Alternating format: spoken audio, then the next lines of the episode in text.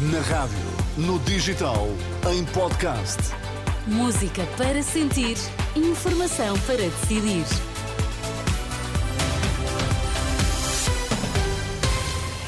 Edição da Uma na Renascença com a jornalista Carla Fino. Primeiro conheça os destaques a esta hora.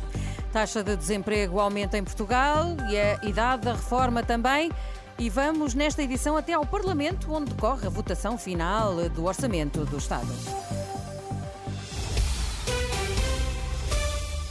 Olá, viva, boa tarde. A taxa de desemprego aumentou para 6,7% em outubro. Os dados foram divulgados hoje pelo Instituto Nacional de Estatística, que indica que Portugal tinha mais de 353 mil desempregados no mês de outubro. Trata-se de um valor que representa um aumento em relação a setembro de 0,1 pontos percentuais e também em relação ao mesmo período do ano passado, uma subida de 0,6%. Já a idade da reforma deverá subir para os 66 anos e 7 meses meses em 2025. De acordo com os cálculos ainda provisórios divulgados pelo INE, trata-se de um aumento de três meses face a 2024. A estimativa provisória do Instituto Nacional de Estatística da esperança média de vida aos 65 anos foi estimada em 19,75 anos para o triênio de 2021-2023, ou seja, um aumento de 0,14 anos face a 2020-2022 o que indica que reformar em 2025 só aos 66 anos e 7 meses. Administradores hospitalares desafiam o governo a repensar com urgência a organização dos serviços de urgência. No dia seguinte ao acordo entre o Ministério da Saúde e o Sindicato Independente dos Médicos para um aumento intercalado de 15%, Xavier Barreto admite que a melhoria salarial é positiva. No entanto, o presidente da Associação de Administradores Hospitalares diz que a recusa dos médicos em trabalhar além das 150 horas extra por ano deve levar o Ministério da Saúde a tirar ilações. Caso contrário, a situação vai repetir-se ainda mais cedo do que este ano. Seria inaceitável que em 2024 nós regressássemos à rede de urgências que sempre tivemos, consumindo esse plafond de 150 horas por cada um destes médicos, porque isso levar-nos-ia muito provavelmente à mesma situação em que estamos agora, só que mais cedo, provavelmente em meados do ano. Portanto, nós temos que retirar daí as, as necessárias ilações. Eu espero que a Direção Executiva e o Ministério da Saúde o façam logo no início de 2024. Os alertas de Xavier Barreto, presidente da Associação dos Administradores Hospitalares. À esquerda, e já aqui ouvimos hoje, PCP e Bloco criticam o acordo de ontem, consideram que não resolve as necessidades tanto dos médicos como do próprio Serviço Nacional de Saúde. Reações dadas à porta da Assembleia da República, onde largas centenas de pessoas se manifestaram contra o Orçamento do Estado e também contra o Governo, que hoje se despede do Parlamento. Do lado dos professores, André Pestana, do STOP, promete manter os protestos, caso não se invista na escola pública, venha quem vier depois das eleições. Venha quem vier no próximo governo, eleito a 10 de março, mais à esquerda ou mais à direita, se não investir a sério na escola pública, se não investir a sério na valorização de todos que lá trabalham e estudam, claramente a luta vai continuar. Até às eleições, Mário Nogueira da FENPROF também promete pressão no sentido de dar resposta aos problemas dos professores. Nós iremos, como é evidente, e estamos aqui hoje também como sinal disso mesmo, nós iremos ao longo da próxima legislatura e até às eleições junto dos partidos pressionar, porque senão um dia destes as nossas escolas deixam de ter professores, tal a quantidade dos que se aposentam. O orçamento do Estado não serve os trabalhadores e o país no que diz respeito a salários, pensões, saúde, educação e habitação. Por isso, Isabel Camarinha, secretária-geral da CGTP, exige já uma resposta a estes problemas. O que é fundamental é garantir que os trabalhadores exijam esta resposta aos seus problemas. Não vamos ficar à espera de eleições, vamos exigir, continuar a exigir a resposta já, porque é agora que os trabalhadores estão a chegar ao fim do mês sem ter o suficiente para pôr comida na mesa e para pagar a habitação. Não é amanhã, não é daqui a três meses, é agora. Também os antigos combatentes, pela voz de José Maria Monteiro, com quem a Ministra da Defesa esteve reunida em julho, lamentam que não se tenham cumprido uma promessa. E a senhora ministra prometeu-nos que iria falar com os seus colegas ministeriais no sentido de eh, que o orçamento do Geral do Estado para 2024 houvesse pelo menos lotação de verbas destinadas ao, aos antigos combatentes. Tudo mentira. Palavras dos vários intervenientes que hoje marcaram presença à porta da Assembleia da República. Ora, lá dentro, o orçamento do Estado é aprovado daqui a instantes com os votos do PS, a abstenção do LIVRE e do PAN. É para lá que vamos ao encontro da jornalista Manuela Pires, que tem estado a acompanhar os trabalhos. Boa tarde, Manuela. Ainda decorre a votação?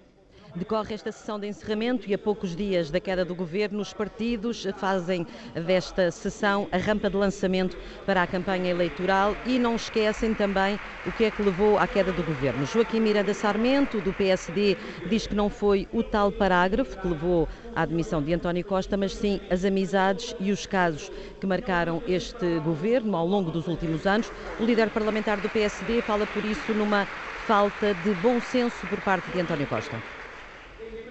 Que bom senso teve o Dr. António Costa quando, em 2020, nomeou Vítor Scária para uma função tão relevante como o seu chefe de gabinete. Que bom senso teve o Dr. António Costa quando justificou, de forma prepotente e arrogante, a intervenção de Lacerda Machado por se tratar do seu melhor amigo. Ora, Rui Rocha, o líder da Iniciativa Liberal, também não esqueceu o parágrafo do comunicado da PGR neste, uh, neste discurso. O líder da Iniciativa Liberal criticou o governo, mas também os outros partidos, incluindo o PSD, que já não acredita nas contas certas. Numa intervenção que foi aqui muito contestada pelas outras bancadas, Rui Rocha despediu-se do Primeiro-Ministro e da ala esquerda deste plenário. Vai mesmo chegar uma segunda-feira em que a Troika Raimundo, Mortágua e Santos não vai ter poder para mandar na saúde, no bolso e na casa dos portugueses. Senhor Primeiro-Ministro, na hora da despedida, recomendo, se me permite, duas coisas. Que passe a escolher melhor as companhias e que aprenda a assumir as suas responsabilidades. Até sempre, Primeiro-Ministro António Costa, hasta lá vista, Adeus. As despedidas de uh, Rui Rocha, o presidente da Iniciativa Liberal, também André Ventura do Chega quer uma alternativa e diz que o seu partido está à altura dessa alternativa. A dizer aos portugueses que estamos prontos e que esta vai ser uma direita diferente. A direita que olha para não cortar pensões, a direita que não vai aumentar impostos, a direita que lhes vai dizer confiem em nós, que nós queremos tratar de vós. À esquerda, outro discurso. Mariana Mortágua acusou o governo de estar a brincar às negociações com os médicos, de não dar respostas no que toca à crise da habitação. A líder do Bloco de Esquerda apontou também as prioridades do Bloco, já a pensar nas eleições de março do próximo ano. Não deixaremos a EDP em paz até que pague todos os impostos que deve. E não desistimos de baixar as rendas e de baixar os juros da habitação. A fraqueza deste orçamento não é ser defendido por um governo missionário.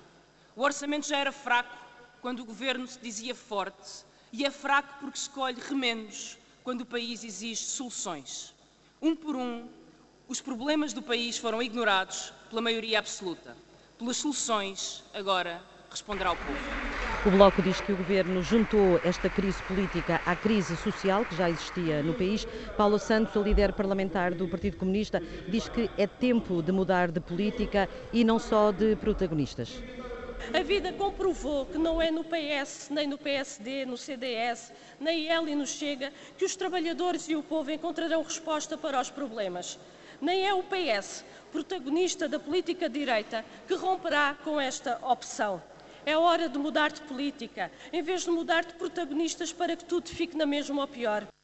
Paula Santos, líder parlamentar do Partido Comunista, nesta altura discursa Eurico Brilhante Dias, ele é o líder parlamentar do Partido uh, Socialista, logo a seguir o Governo. E desta vez é o Ministro das Finanças, Fernando Medina, que vai encerrar este debate. Segue-se logo uh, depois a votação deste Orçamento de Estado, tem aprovação garantida com os votos do PS, eh, os votos conta dos restantes partidos, exceção para o LIVRE e o PAN, que voltam a abster-se nesta votação final global. Obrigada, Manuela Pires, eh, jornalista que acompanha a votação no Parlamento e que acontece um, após quatro dias de debate e de aprovada mais de 200 propostas de alteração, a maioria das quais avançadas pelo PS. É, de resto, uma notícia que vamos acompanhar ao longo da tarde informativa. Estas e outras notícias também em atualização permanente em rr.pt.